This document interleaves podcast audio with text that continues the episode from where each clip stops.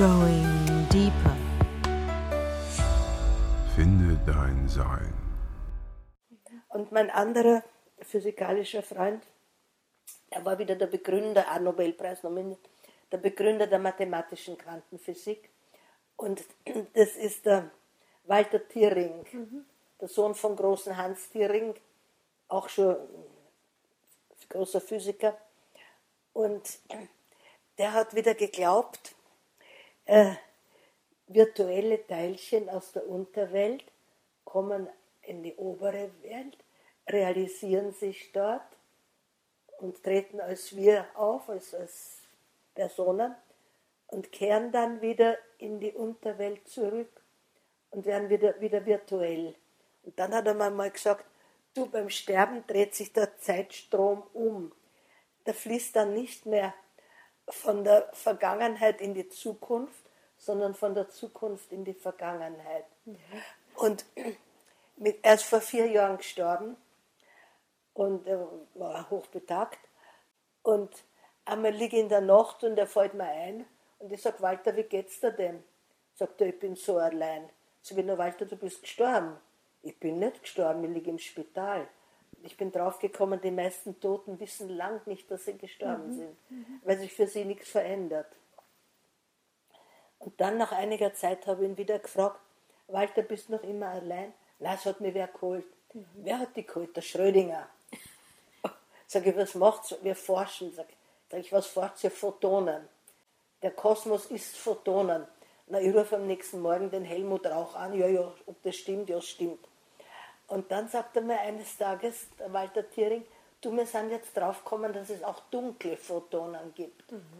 Also ich rufe wieder am nächsten Morgen den Helmut Rauch an, sagt er, du, damit kann ich nichts anfangen, es gibt keine dunklen Photonen. Und ein Dreivierteljahr später lese ich in der Presse, die Physik kommt jetzt drauf, es gibt auch dunkle Photonen. Also das ist schon merkwürdig. Ja, das ist schon sehr merkwürdig. Ähm, das sind ja jetzt quasi ähm, Durchsagen, sage ich mal, von Toten, ne? ja. Genau. Ähm, das, das, das können Sie ja gar nicht erfinden, ne? Oder, naja, das, oder ich frage mich immer, ich bin ja also eine, eine große Gläubige und gleichzeitig eine große Zweiflerin. Ja. Und ich denke mir, vielleicht sind wir im Besitz der gesamten Information, was ich da auch geschrieben habe, die aber nur blockiert ist. Und vielleicht löst manchmal sich eine Blockade und auf einmal wissen wir Dinge, die wir gar nicht normalerweise Ja. wissen können. Also auch das ist möglich. Das stimmt. Und wir schreiben sie den Toten zu. Aber andererseits hat es bei uns in, in Rindelberg dermaßen gespuckt. Ja. Bei uns sind die Toten wirklich aus und eingegangen. Ja. Das heißt, die haben, Sie haben sie nicht nur gespürt, Na, sondern gesehen. auch gehört und gesehen, oder? Ja, also mein Mann viel mehr als ich. Der war nur viel übersinnlicher als ich. Aber erst geworden auf dieser Störzone. Und weil, wie gesagt, Raum ist nicht homogen.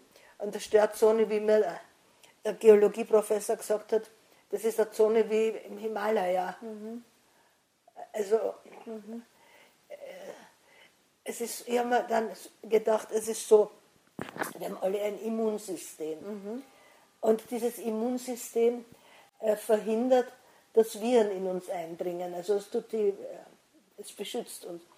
Äh, und äh, ich glaube, es gibt auch ein mentales oder psychisches Immunsystem, das auf Störzonen geschwächt ist.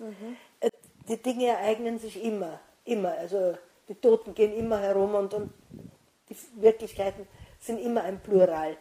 Aber uns schützt dieses mentale Immunsystem, das auf Störzonen dermaßen geschwächt ist, dass es nicht die Erscheinungen, die Wahrnehmungen mehr ausfiltern kann.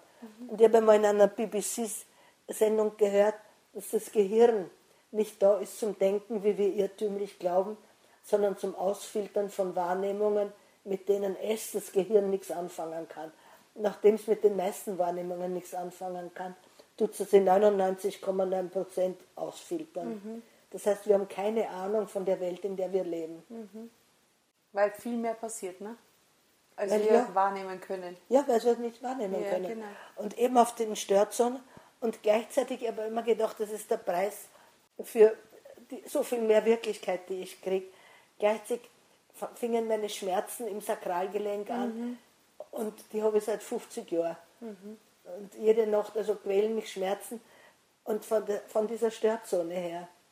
Also sie, sie wirkt auf den Körper, auf das, auf das normale Fleisch sehr ungünstig, aber auf den Geist also befreiend. Und Sie sagen ja auch, das ist Ihr, Ihr Zwilling, gell? Oder Sie sind ja ein Drilling. Ich bin übrigens auch ein Drilling. Ehrlich? Ja. Mhm. ja. Le le leben, Nein, Die, die leben in Ihnen weiter wahrscheinlich. irgendwie, ja. Irgendwie, Aha, ja. ja. Ja, na, ich hab, meine Mutter hat immer gesagt, die haben es vertauscht. Mhm. Weil ich habe zwei Kinder geboren und nur eins hat man mir ausgefolgt. Mhm. Und mir denkt, vielleicht bin ich eine heimliche Prinzessin oder so. Na, war nicht. Und Jahrzehnte später, ich habe dann nicht mehr, dran gedacht, sagt eine Stimme, ich bin, es war eine, eine Rauhnacht, ich bin allein im Finstern im Zimmer gesessen, auf einmal sagt eine Stimme, ich bin Isis, deine tote Schwester. Ja. Also meine Eltern hätten sicher ein Kind nicht Isis tauft, Ja. sondern Gertrude oder so. Ja, klar. Aber dann haben wir gedacht, mein Gott, ich habe mein Leben lang habe ich mich nur mit dem Tod beschäftigt. Ich habe lauter Bücher über Tod, Sterben geschrieben, die schöne Kunst des Sterbens, Physik des Jenseits und, und so weiter. Das war gar nicht ich, das war meine tote Schwester. Meine tote Schwester hat das alles geschrieben. Und dann fing ich an, mich vor ihr zu fürchten. Zuerst habe ich gesagt, jö, ich habe eine Schwester und ich habe mich gefreut. Und dann wurde sie mir immer unheimlicher. Und ich habe das Gefühl, dass sie mich hasst. Weil wahrscheinlich habe ich sie aus dem Leib getreten. Sie war die Erste und ich war wahrscheinlich ungeduldig und sie ist dabei also gestorben. Aber jedenfalls, sie spuckt in mir und äh, ich glaube eben, dass die ganzen Bücher, die ich schreibe, dass die gar nicht von mir sind, sondern von meiner toten Schwester. Glauben Sie? Ja, vielleicht. Vielleicht. Und ich kenne ich kenn eine Psychologin und Pädagogin und so, und die hat mir erzählt, sie war ein Fünfling.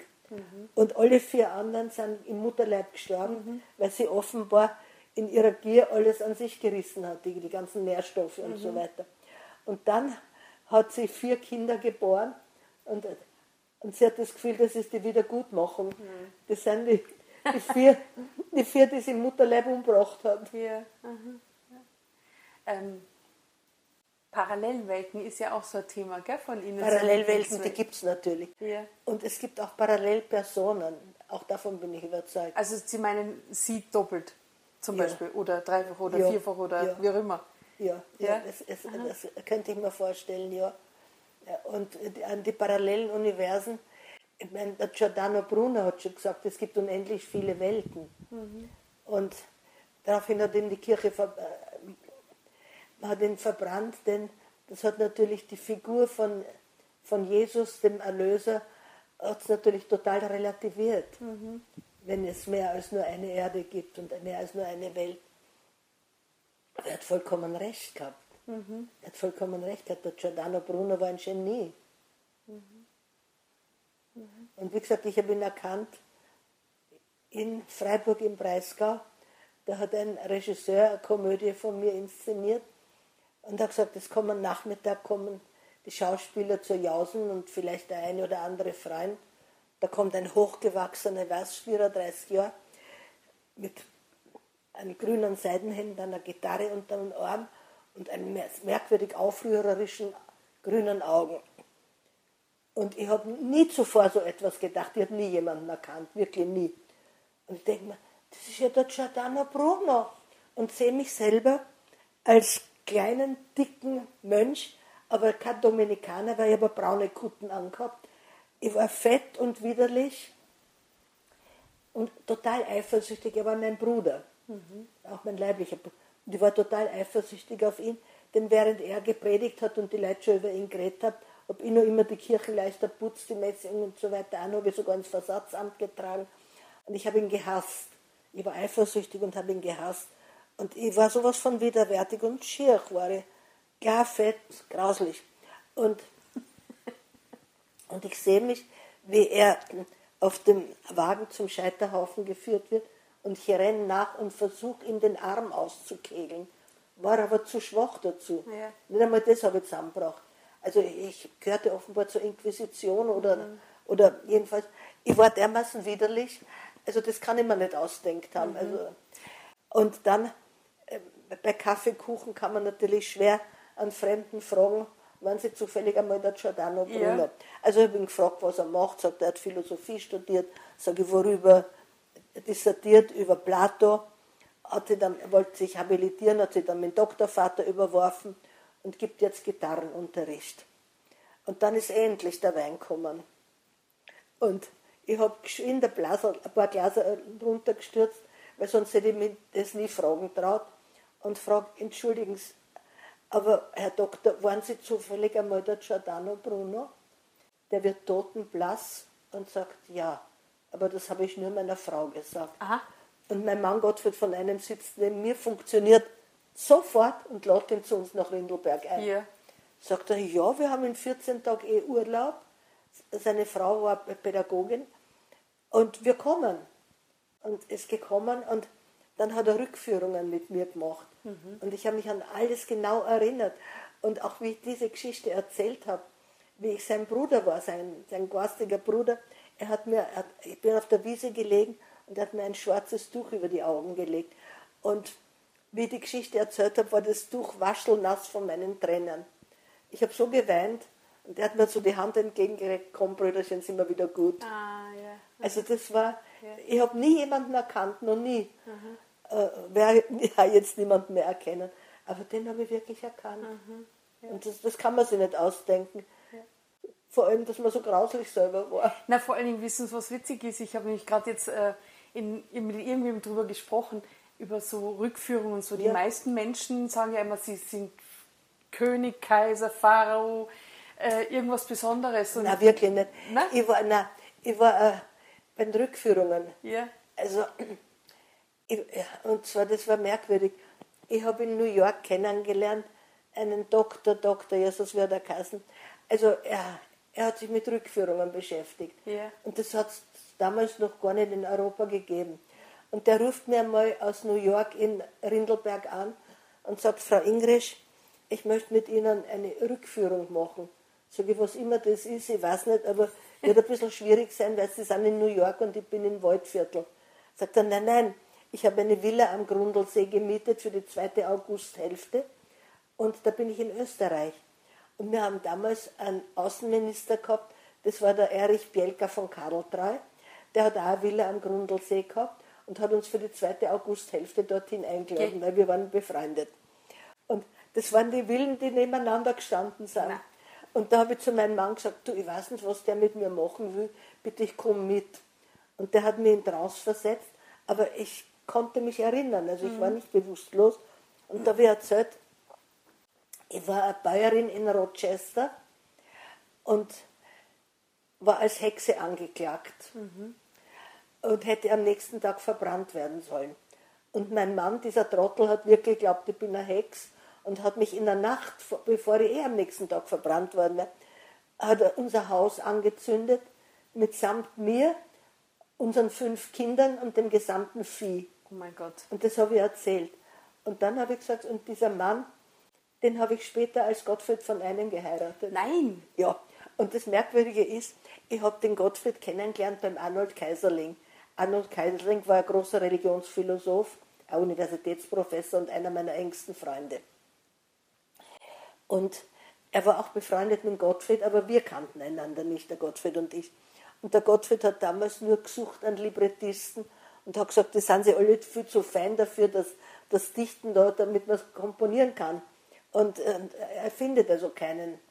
Er hat also er hat schon natürlich, er, er hat Opern geschrieben, also aber er, hat wieder gesucht einen Librettisten. Sagt, ah, kennst du nicht jemanden? Sagt er, naja, die Lotte Englisch hat angefangen, Komödien zu schreiben und die werden gerade gespielt. Also es geht los. Wenn du willst, lade ich euch zusammen zum Essen ein. Und ich war ein paar Minuten früher dort und er kam und als er zur Tür hereinkam und eine, eine ungeheuer, eine, eine tolle Erscheinung, also er war ein Bild von einem Mann. Und er hat mich so geschreckt, wie ich ihn gesehen habe, und hat gedacht, na, den nicht. Und man denkt, warum sage ich den nicht? Mhm. Der will ja gar nichts von mir. Vielleicht ein Libretto, aber muss ich auch nicht. Und ich habe den ganzen Abend kein Wort geredet. Erstens einmal war ich total schüchtern, weil er war weltberühmt und ich war ein Nobody. Und außerdem habe ich mich wirklich gefürchtet vor ihm. Mhm. Und nachher hat der Arnold Kaiserling, sein Freund Gottfried, gefragt, na, wie, wie findest du sie, wie gefällt das sie dir? Und Der Gottfried hat gesagt, ein Imbecil. Das heißt eine Idiotin. Und dann haben wir geheiratet. Und ich kann mich erinnern, wir, wir haben beide fürchterlich viel gesoffen. Und wir haben so Choramintröpferl gehabt. Ja. Wir, bevor wir ganz ohnmächtig waren, sind, haben wir ein Tröpferl. Und wir, ich hatte immer getrennte Schlafzimmer, also auch in meiner ersten Ehe. Wir hatten auch getrennte. Und äh, um halb drei in der Nacht kommt der Gottfried zu mir ins Zimmer, weil er seine Choramintröpferl nicht gefunden hat und, bringe, und wollte sie von mir meine ausborgen. Und ich fange auf Englisch an, um Hilfe zu schreien. Na, Ja. Ein- Er war so beleidigt, er hat gesagt, ich komme nie wieder in dein Zimmer, bist Ja. du verrückt geworden. aber Na Sie ja, haben es das ihm war- gesagt, oder? Das war die Erinnerung, Ja. dass er mich. Und dann ist noch was passiert. Jahrzehnte später, wir haben in Rindelberg gelebt und es war ein Weihnachtsabend. Und wir waren eingeladen im Nachbardorf und äh, haben entsprechend gehoben und sind dann, das war so drei Kilometer entfernt, und sind dann zu Fuß also zu unserem kleinen Holzfällerhäusl gegangen. Und der Gottfried sagt, so, jetzt setzen wir uns noch an den Kamin und trinken eine Flasche. Und er hat gesagt, ja, vorher muss ich aber den Schafen, wir hatten sechs Schafe, muss ich aber den Schafen noch fröhliche Weihnachten wünschen. Und bin in den Schafstall gegangen, besoffen und sentimental wie ich war, und habe den Schafen O Tannenbaum vorgesungen und habe ihnen Vanillekipferl Moi. gefüttert, ja. Und der Gottfried saß inzwischen am nicht angezündeten offenen Kamin und die Weinflaschen waren alle eingesperrt im Schrank. Und er hat daraufhin einen solchen Zorn auf mich gekriegt. Und gleichzeitig hat der Präsident der Salzburger Festspiele, der, wer, wer, wer der geschwind Kassen, der hat gleichzeitig immer angerufen, das Telefon hat gleich, der wollte uns frohe Weihnachten wünschen. Und, und dann, dann haben wir später so lachen müssen drüber. Es ist, wir, wir haben beide, also das Glück einer guten Ehe ist, wenn man gemeinsam lachen kann, übereinander lachen kann und jeder über sich selber lachen kann. Ja. Also wir haben viel gelacht. Zum Beispiel, mir hat manchmal eine Stimme, die war wie eine Computerstimme, die war wie aus Blech. Und die hat mir Dinge gesagt, die sich wirklich ereignet haben. Zum Beispiel, du, siehst deinen, du besuchst deinen Vater heute zum letzten Mal. Tatsächlich wurde er eingeliefert ins Krankenhaus und ist an Krebs gestorben. Mein Freund Herbert Sand, du umarmst ihn heute zum letzten Mal, gibst ihm das letzte Mal ein Busserl, du wirst ihn nie wieder sehen. Hat alles gestimmt. Ein paar Tage später war er. Also alles, was mir diese Stimme gesagt hat, hat gestimmt. Und einmal, ich lieg um zwei in der Früh im Bett, äh, eben nicht schlafen kann und lese einen Krimi. Und auf einmal sagt diese Stimme, mit 57 sterbe ich im März.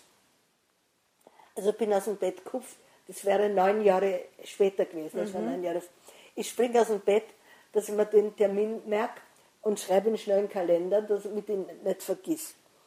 Und habe alles also schon geregelt. Ich habe geregelt, was mit den Katzen geschieht, also die natürlich bei meinem Mann weiterbleibt. Ich habe auch drei Frauen für ihn gesucht. Und er war auch mit alle drei einverstanden. Ja. Nur eine, die war dann so beleidigt, dass ich nicht gestorben bin. Die anderen zwei haben es verziehen. Aber die dritte war, war, das war eine Ärztin, ein, Schatz von einem Mädchen, also eine, eine chinesische, die hat die, in, in China studiert, die chinesische Medizin, die altchinesische. Und die, die war ein bisschen beleidigt, die, die hat sich schon gefreut drauf und hätte ihn gern. Ja. Und ich weiß noch, wie ich am 1. April komme ich runter in die Küche, der Gottfried beißt gerade in sein Frühstückssemmel, schaut mir an und sagt, eine Frau mit Anstand nehme jetzt den Strick, schon um ihren guten Willen zu zeigen. Ach du meine Güte. Und dann haben wir alle zwei furchtbar lachen müssen. Und, äh, da, aber das Komische war, dass in der Zeit, also die letzten beiden Monate, dass ich insofern jenseitig war, als mir der Jörg Maute das Donnerstagebuch diktiert hat. Der Tote hat mir diktiert alle postmortalen Zustände und Erkenntnisse, die er gehabt hat. Also irgendwie war ich schon jenseitig, aber nicht leiblich. Ja, und glauben Sie, dass es vielleicht irgendwie anders gemeint ist? Nein, nein, ich, ich habe so verstanden. Also Ja, und wie erklären Sie sich dann, dass es nicht dazu gekommen ist? Äh, Naja, ich, ich habe keine Erklärung dafür, aber ich habe mir dann gedacht, ja, wahrscheinlich äh, war gemeint damit, äh, dass ich, also dass ich zwar tot sein werde, weil, ich- weil ein Toter mir diktieren kann. Also wie ich vorhin gesagt So, habe, ja. Leben und Tod sind Zustände des Bewusstseins. Also ich bin in diesen Zustand geraten und, und äh, er hat mir jede Nacht diktiert. Und das Komische war, dass wenn Maute mir diktiert hat und äh, mein Zimmer war neben der Speis. Und ich bin dauernd in die Speis gerannt und habe die Butter aus dem Backel gefressen und also wo ich Fett verabscheut habe und, und Speck und so all- und so. Und und ich mir denkt Jesus na ich wäre ja ein Fassel. Und ich habe immer einen, einen Heißhunger gehabt. Und dann habe ich mir gedacht, jetzt wiege ich mir einmal vor Diktat und nachher. Und ich habe pro Totendiktat immer eineinhalb Kilo verloren, genau eineinhalb Kilo. Die habe ich aber am nächsten Tag wieder drauf gehabt. am Ah, nächsten deswegen, Morgen. ja. Also das war Leihenergie. Und dann, wie die tote Barfrau bei uns angerufen hat, drei Jahre lang hindurch, wenn ich mit der telefoniert habe, wieder ein irrer Hunger, fressen, fressen, fressen, eineinhalb Kilo mehr, die waren am nächsten Tag wieder weg.